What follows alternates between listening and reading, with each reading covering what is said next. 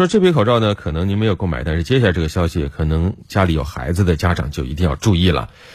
日前，黑龙江省消费者协会对市场上销售的六十款儿童口罩开展了一个比较实验，选取了六十款儿童口罩，其中呢有三十一款平面型口罩、柳叶型口罩十五款，还有三 D 立体型十四款，单价呢从每只。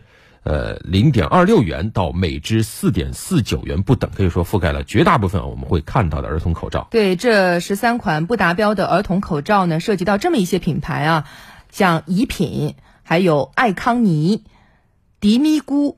优和康以及可孚等啊，像可孚、怡品，这些都是市面上还比较常见的儿童口罩。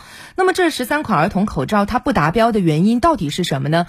我们也关注梳理了一下，发现根据通报呢，主要是集中在这么几个方面：有一些是因为防护效果和过滤效果不达标，还有一些呢是因为空气阻力不达标，还有一款呢是针对表面抗湿性不达标所提出来的。另外呢，还有像刚才我们说到的可孚这款比较常见的儿童口罩，它是。因为口罩带不符合规定要求被提出来了。对，那么这些不达标到底有什么坏处呢？像防护性能较差，这个一听就明白，就是戴了，就是可能这个防护效果不够好。还有像 pH 值超标，这是就是指有一些口罩啊，它的相关的荧光增白剂啊等等，可能就是呃略高，不太适合儿童的皮肤。另外呢，像可夫刚才说这个防呃。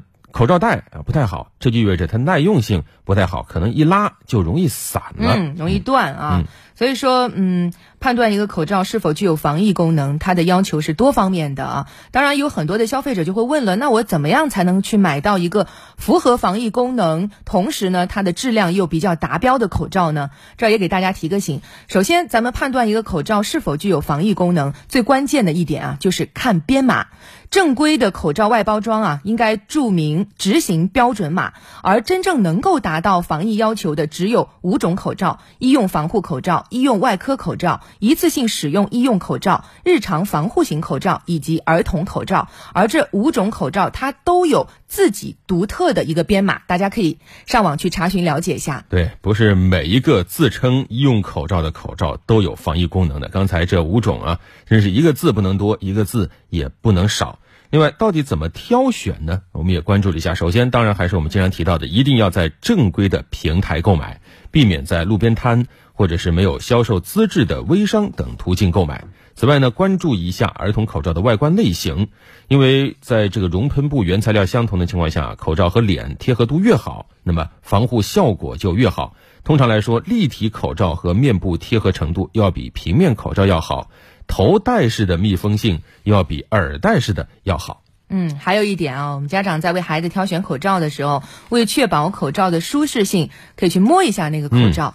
如果说你摸都能够摸到有锐利尖端和锐利的边缘，那么这个口罩肯定是不合格的。小孩子这么娇嫩的皮肤戴上去，它也一定不舒适。所以这些呃梳理的相关的一些小技巧啊，大家不妨关注一下。